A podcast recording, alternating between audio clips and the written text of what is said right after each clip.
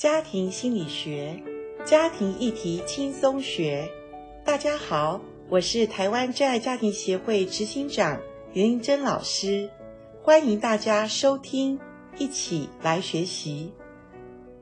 今天我们在节目当中为大家再一次访问到的颜玲珍老师哦，她是台湾真爱家庭协会的副理事长。我们很高兴邀请她来到节目里面，我们要再一次来谈一谈远距的婚姻与家庭。颜老师您好，阿关你好，听众朋友大家好。是，今天我们要继续来远距家庭的探讨哦。其实夫妻。或者是亲子分隔两地哈，甚至你要当空中飞人两地跑哦，真的是非常大的挑战。因为我们严老师他自己曾经有经历过六年的远距家庭哦。跟我们来分析一下，如果你选择远距婚姻的话，你要有一个心理准备，你会碰到什么问题跟挑战？常见的就是夫妻真的因为距离的关系，就相处的模式改变了嘛。女人其实很有独立性，非常的有坚韧性，所以有的时候刚开始可能比较辛苦，渐渐的她习惯在那个独自抚养孩子或独自一个人过生活的时候，其他就真的不需要男人了。好，我必须很真实讲啦，我自己。也曾经有一段的调试期，因为其实刚开始我们远距的时候，我先生刚开始有帮我把一些东西落地生根以后，他再去赚钱，嗯，然后呢，当他再来看我的时候，其实我就有点不习惯，而且那个不习惯是写在脸上，而且好像他来打扰你的生活。没错，因为我们平常就是哈，早上小孩出门，我们就要很早起来弄弄早餐，然后把他们送出门，我就有自己的时间。嗯，然后晚上要很早睡，因为早上要照顾孩子。那我的先生一来，他晚上要跟我聊天呢，嗯，然后他白天可能也需要我帮他做什么做什么。你看，即使做老师的都会不知不觉，而且很习惯的说。哎呀，怎么你来了，打断了我，打乱了我的生活步调。对，其实我是很真实讲，可是我先生心里很难过啊，我才知道，对，我说错话了，嗯，然后我跟他道歉，可是我就想到多少的家庭，多少的婚姻，会因为远距，真的很实际的来谈，就是。嗯会因为生活模式或各样相处方式不同了，其实习惯以后，如果我们又不常见面，嗯，我上集讲，我们一年至少要六次见面哦。对，如果有的才两次三次，根本不需要对方的时候，婚姻其实真的是有影响。嗯，而且亲子关系根本就是孩子也觉得爸爸只不过是赚钱的工具，他对爸爸的这个定位已经都偏差掉了。对，或者有些时候爸爸来只是当圣诞老公公，亲子的教育又有问题。是。所以在这个部分哈，会是常常远距家庭里面面临到的这个挑战。而且啊，婚姻本来就是双方哦互相的呃去满足对方。那可是你因为两个分隔两地啊，所以作为一个妻子，本来一开始可能不习惯，很想念先生，久而久之，因为他没有得到在这个婚姻当中的一些他基本的需要，他就习惯了，就变得不需要了，是不是？我们先来谈一谈，本来我们女人在婚姻当中。应该要有一些什么基本需求？女人当然希望被爱啊。她需要的是被男人去多一点了解，然后她也需要被男人呵护啊。嗯。可是因为现实的环境里面，呃，没有办法得到男人的呵护，就要自强。对，当她自强的时候，其实女人真的还蛮有韧性，嗯、而且女人真的是能力不输男人的。对，是呀。那所以她是帮助者嘛？圣经说，呃，女人是男人帮助，帮助者一定是比被帮助者应该能力强一点嘛？是不是哈？所以单身的女人来讲，她其实也是可以一个人过得很好。嗯，在婚姻。里面，女人她是一个。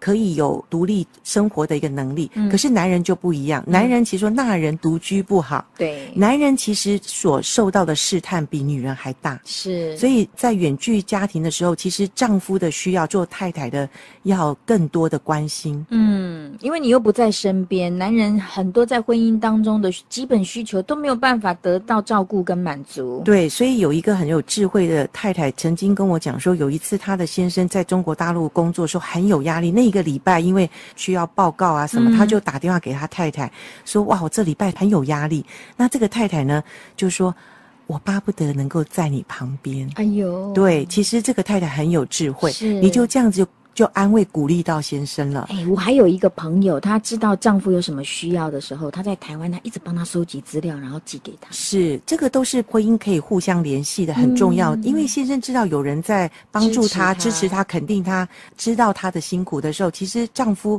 要的也不多啦。嗯、他就是需要太太能够肯定他，然后信任他、支持他。是，对。那当如果丈夫需要你肯定支持的时候，你还反过来说，我才是需要支持嘞，我孩子的哦怎么样啊？谁又不乖啦？那你又在那边都帮不到我哇？那这个，所以这就是我们夫妻第一个我们要先三思。上一集有讲，今天我们要谈的是在远距里面，夫妻如果真的需要远距的时候，必须要达到夫妻坐下来谈十个约定。哎呦，要先讲好哦。当然，最好白纸黑字写下来。哎，有些人因为看了我的书，或者他听过我这个演讲哈，是他就把它写成十个约定，贴在他先生的卧房的大门，真的贴在自己家的冰箱上面。这个圣经当中有十诫，那远距家庭也有十个必须要遵守的约定哈。老师来教教我们。当然，我们刚刚已经谈过，第一个，我们夫妻不可减少沟通。像我跟我先生，我就说，我们没有办法，我们今天已经远距了，那我们就是在每一天当中，我们至少照三餐打电话哦，至少打三次电话。还好现在用 Line 不用钱哦。我们那时候真的买电话卡哦，可以也可以堆积成那个一个小塔了。哎，这也是付代价，这也是很多的钱。那现在方便多了，没错。但是也不要因为这样就远距哈。但是真的不可减少沟通了哈。那第二个呢，我跟我先生有达到一个约定，就是不可以单独跟异性的人去吃饭，尤其我先生他是工作的。那我知道很多人就是说同事啊，中午我们就一起去吃饭哈。那你不要小看这些。小的一些活动或举动哈，我说的是单独跟异性哈，嗯嗯嗯、其实要避免很多的试探在我们的生活当中。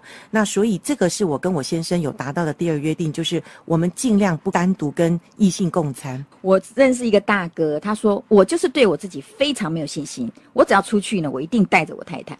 因为我知道我太太不在，很容易会出事。是，这就是我跟我先生说，我我们也是对自己不放心的哈，所以我们也要呃严格遵守。那第三个约定就是不要单独与异性共处一室。哦，好这个试探更大了。我觉得包括车子里都不行。很好，等一下我们就要谈这个，嗯、而且是实际的一个案例。哦，对，车子里面也是密闭的哈。对呀、啊。那这个东西其实因为异性在一起，又在一个。呃，很狭窄的空间里面，而且如果长期，哎、我们说共车有时候是长期，温馨接送情就是这样送出来的啊，对不对？对，非常的危险。OK，谈到这边这三点，大家做得到吗？很基本的，这三点都做不到，不要远距。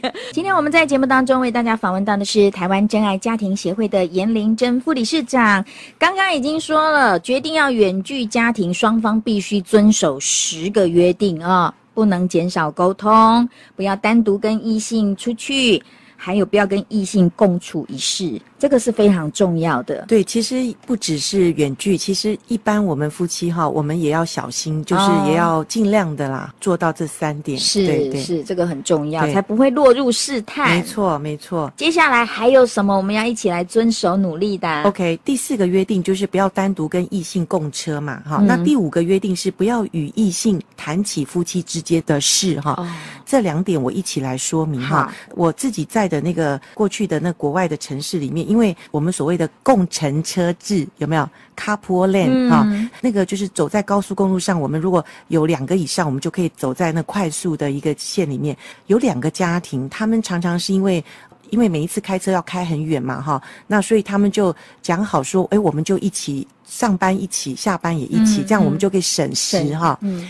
大家都没有想过说是要发生什么事嘛？可是你知道吗？夫妻中间本来就有一些呃问题争执，可是不知不觉谈起夫妻之间，我跟我配偶，你跟你配偶。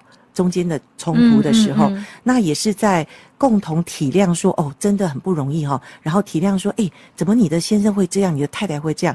其实就发生了很真实，就是因为长期两个人共车，嗯，然后呢，又谈起夫妻之间的问题的事情的时候，在异性的里面不知不觉的相知相惜，就造成一个共同的情愫。在如果夫妻关系又是我们说远距就是一个危险，然后又。不能够常见面的情况下，真的是会发生我们所谓的擦枪走火的一个危险。哇，这个要特别注意哦。我结婚的时候呢，呃，有好朋友送我的夫妻箴言就讲到说，你如果向别人批评你的配偶，你其实就是向撒旦开了一扇门。对，没错。好，让他可以进入你的婚姻来搞破坏。对，这个是很真实的哈。那第六个约定就是，我们平常就是要。显出我们是已婚的身份哈，然后像我先生就会把我们的全家照都会放在他工作的那个桌面上哈，让人家知道。当然我知道现在有一些婚姻的问题，不只是未婚啦，已婚特别是哈会发生一些呃这个婚外情的问题。嗯。那我们要积极的，其实夫妻如果是远距，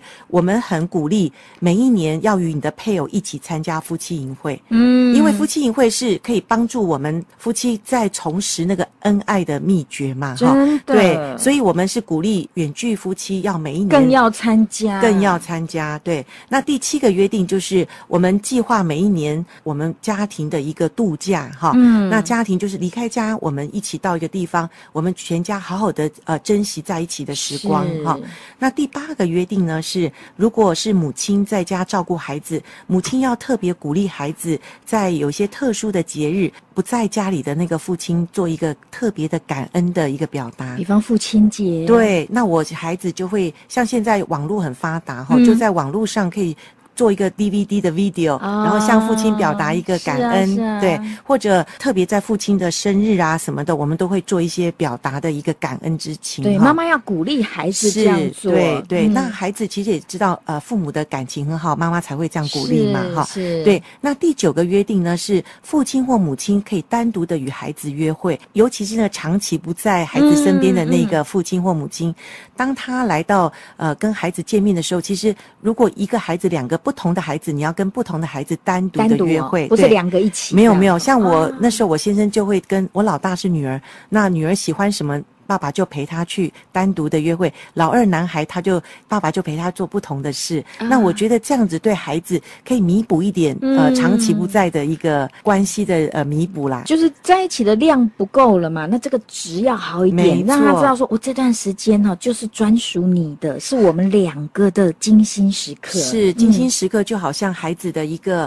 嗯、呃不能忘记的一个珍珠嘛哈、啊。那珍珠时刻就可以把它当做一个很美好的一个回忆。宝啊，对对。对对对，那最后一个第十个约定就是，呃，父母一起不要错过孩子的特殊日子。是什么特殊日子？譬如说，呃，我们的孩子常常在他们的学校，有时候才艺发表会呀、家长会呀，哈、嗯，特别孩子的毕业典礼，其实我觉得父母要一起的出席。那孩子即使是因为远距不得已，可是孩子也会发现，哎，我们家呃，在我特殊的日子，我们可以一起在一起。这个。多少可以弥补，就是孩子能够受到父母对他们的重视跟祝福很重要。哎、嗯嗯欸，是父亲单独赴会跟只有母亲出席，跟爸爸妈妈一起来，对孩子的意义是完全不一样的哦。没错，父母一一起参与孩子呃特别的日子是特殊的意义，让孩子觉得我们的家还是在一起的，是完整的，是是，对对哈。所以这十点呐、啊，这个是远距家庭的